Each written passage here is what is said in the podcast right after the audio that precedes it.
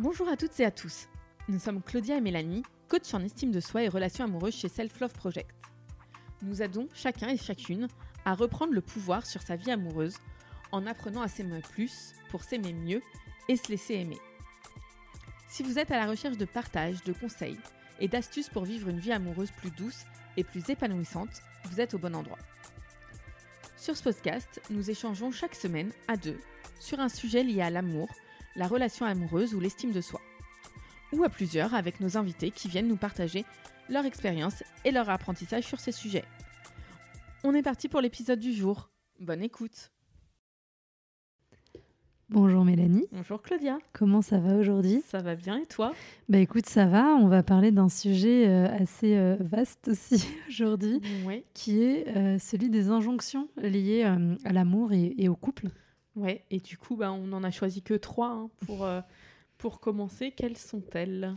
Alors, bah, la première injonction dont on avait envie de parler, c'était justement celle d'être en couple. Alors, je sais que ça peut paraître peut-être un petit peu paradoxal parce que bah, on parle beaucoup de comment rencontrer quelqu'un. Euh, on a un coaching entier, euh, je vous rappelle, un coaching collectif pour vous aider euh, si vous avez du mal, si vous êtes toujours dans les mêmes schémas répétitifs, si vous vous sentez impuissante dans votre vie amoureuse, pour vous aider à rencontrer quelqu'un qui, qui vous convienne et avec qui construire quelque chose. Et pourtant, on vous assure que nous ne sommes pas du tout dans cette idée d'injonction à être en couple à tout prix. Ok, du coup, on commencera par ça. Et ensuite, on parlera un peu euh, dans les relations. Euh, cette question de timing, mais qui va même au-delà des relations, euh, sur à telle date, on devrait en être là, ou au bout de tant de mois de relation, on devrait déjà avoir fait ça. Et on va essayer un peu d'y discuter de ça. Et euh, la, troisième, euh, la troisième injonction, ce sera sur quoi? Ben, en fait, ce sera celle sur la durée de la relation. Et alors, est-ce que c'est une injonction ou c'est plutôt une idée reçue? Mais en tout cas, d'aller déconstruire cette idée qu'une relation qui dure longtemps, c'est forcément une meilleure relation qu'une relation qui dure moins longtemps. Voilà, on va aller un petit peu explorer tout ça et discuter de tout ça. Top. Alors du coup, sur euh, la première, c'était euh, un peu cette injonction euh, de dire pour être heureux, et ben en fait, faut être en couple. Alors, qu'est-ce que tu en penses, Mélanie? Est-ce que pour être heureux, il faut être en couple? Euh, alors moi, je pense pas. Je pense pas, mais en effet, je crois que toute la société nous pousse à croire Mhm. cela et que c'est plus difficile d'être célibataire en France hein, en attendant et que rien euh, n'aide les célibataires à vivre bien. Hmm. Oui, tu veux dire que même euh, socialement euh, Ouais, le, et même économiquement, tout est construit autour de la notion de, ouais, de famille, de foyer Ouais. ou à minima de deux personnes et pas sur le fait d'être en solo. ouais. Hmm, hmm. Et, euh, et moi, je, enfin, je vois que voilà, il y a un peu cette euh, notion de peur et le fait que maintenant, bah, on vit quand même dans une société qui est assez individualiste et euh, qui est très centrée où il y a euh, l'habitation et il y a moins d'entraide. Et ben en fait, cette notion de solitude et de se sentir, de ne pas être en couple, et ben moi, je trouve que voilà, il y, a ce côté où ça peut créer des craintes, Mhm. notamment sur ça et, et que ouais, sociétalement, je trouve que c'est difficile d'être célibataire. Mm. Mm. Bah, Il y, a- effectivement cet aspect, c'est quelque chose qui revient souvent euh, pour euh, les personnes avec qui on peut discuter ou qu'on accompagne qui sont dans la trentaine et qui ont autour d'elles euh, une majorité de gens, voire toutes les personnes qui les entourent, qui sont déjà en couple. Donc c'est sûr que c'est pas toujours simple. Et puis après, il y a aussi des fois la difficulté à être seul liée à sa propre histoire et à ses propres peurs et angoisses, peur de l'abandon, etc. Mais c'est quand même important de rappeler qu'effectivement, être en couple, c'est pas une finalité. C'est un, un voyage qu'on choisit de faire ou pas à un moment donné. Mais c'est pas parce que vous êtes malheureuse que être en couple va vous rendre heureuse. Mm. Clairement pas.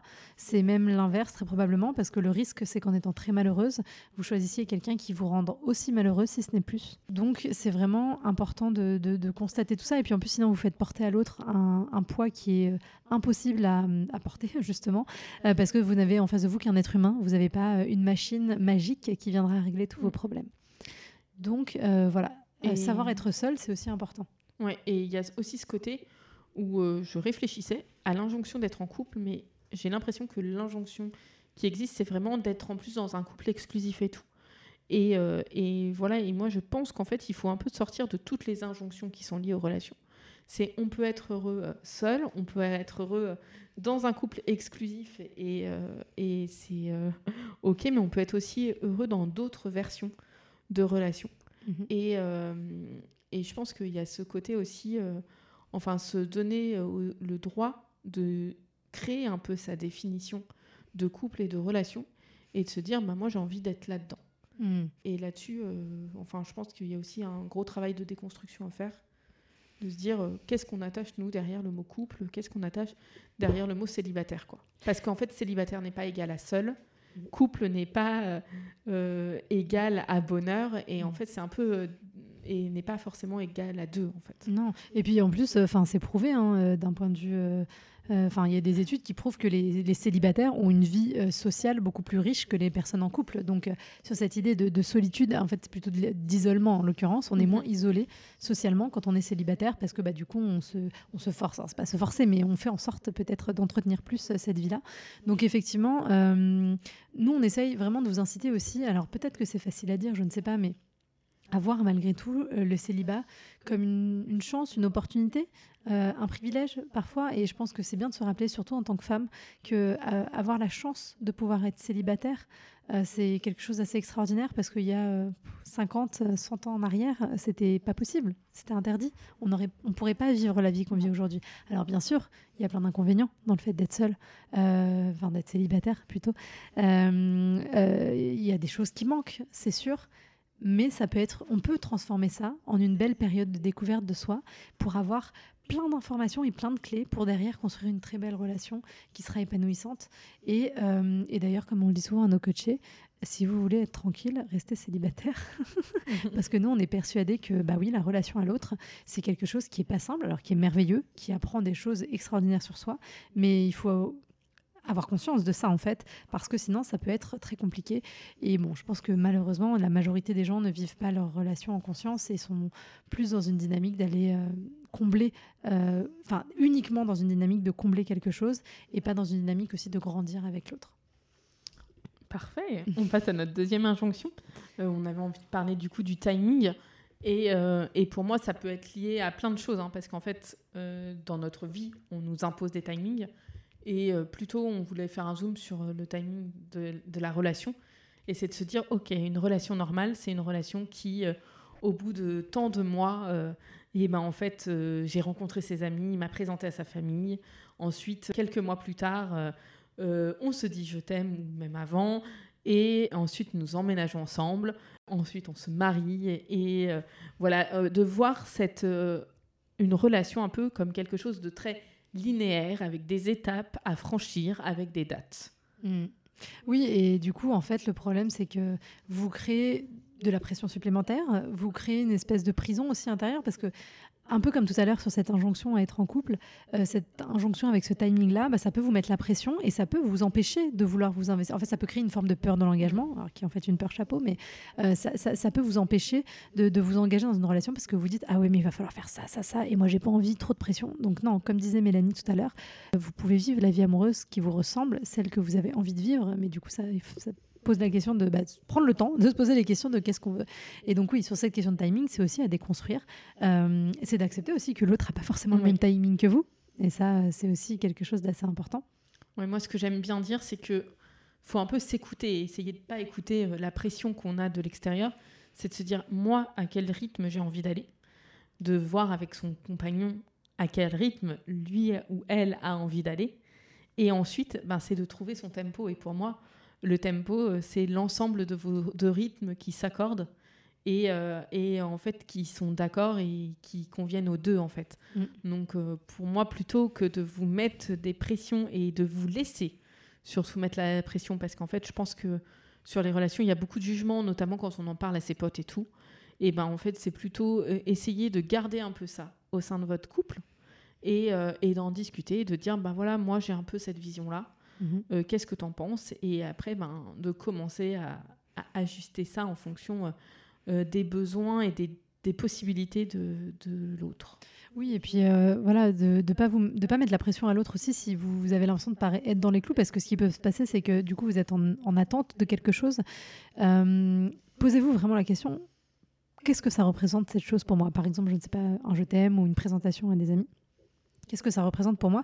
Quel est le besoin? Qu'il y a derrière ça qui crée cette frustration et cette tension Descendez en fait bah, responsabilisez-vous et descendez au niveau d'analyse de vous-même pour mieux comprendre et pour pouvoir éventuellement aller exprimer à l'autre en lui disant bah oui tu vois ça fait euh, six mois qu'on est ensemble euh, euh, comme on n'a encore jamais rencontré tes amis bah ça me fait un peu de la peine parce que bah moi j'aurais besoin de savoir que bah, que je suis importante pour toi ou que ou que tu as envie de me de, de, me faire partager ton monde et tes expériences.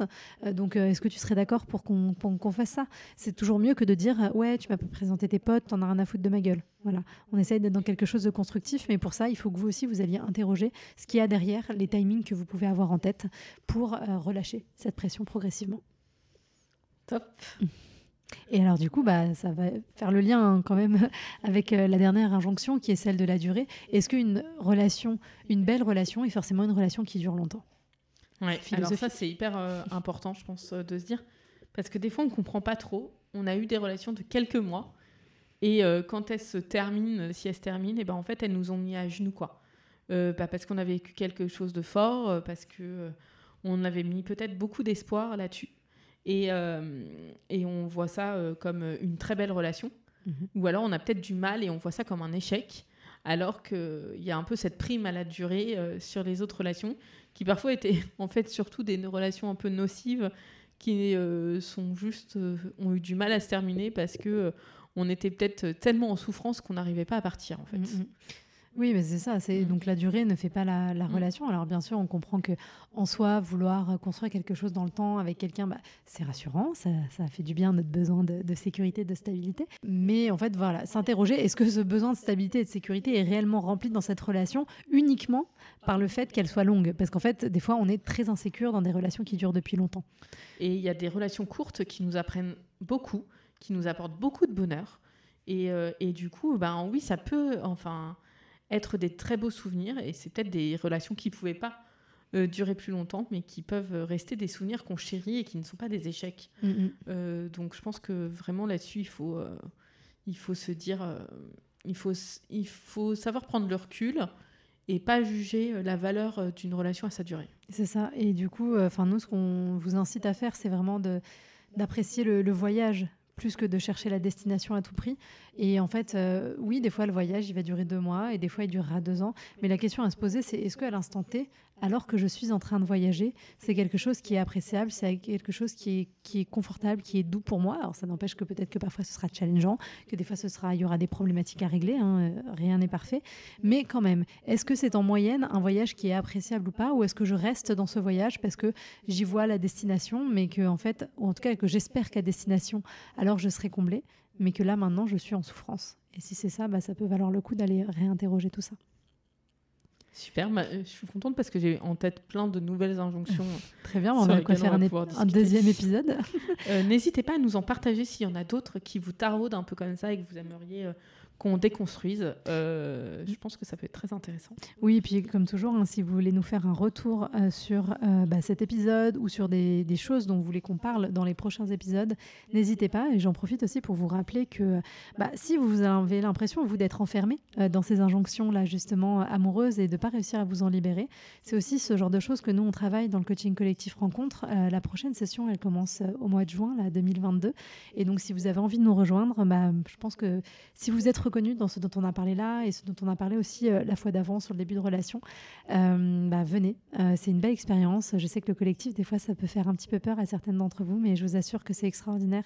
L'énergie qui, qui circule, toutes les choses qui s'y passent, et ça vous aide vraiment à aller de l'autre côté de la rivière et à vivre une vie amoureuse qui soit plus douce et plus épanouissante. Donc voilà, si vous voulez plus d'infos, vous pouvez aussi venir bah, nous en parler en message sur Instagram. Et puis en tout cas, on vous dit à très vite pour le prochain épisode. À très vite, bonne journée. Si vous entendez ce message, c'est que vous avez écouté l'épisode jusqu'au bout. Et pour ça, on vous dit un grand merci. Si cela vous a plu, n'hésitez pas à nous laisser 5 étoiles sur votre application de podcast favorite. Et si les sujets développés dans ce podcast vous parlent, vous allez adorer le contenu de notre compte Instagram Self où on y développe en profondeur toutes ces questions, loin des discours classiques des love coach et autres coachs en séduction. Nous avons aussi développé un accompagnement collectif hyper puissant pour les personnes célibataires qui en ont marre de galérer dans leur vie amoureuse, mais qui ne savent pas comment faire les choses autrement.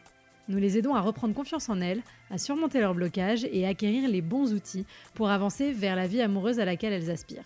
On vous donne rendez-vous sur self-love-project.com slash coaching pour avoir toutes les informations. À bientôt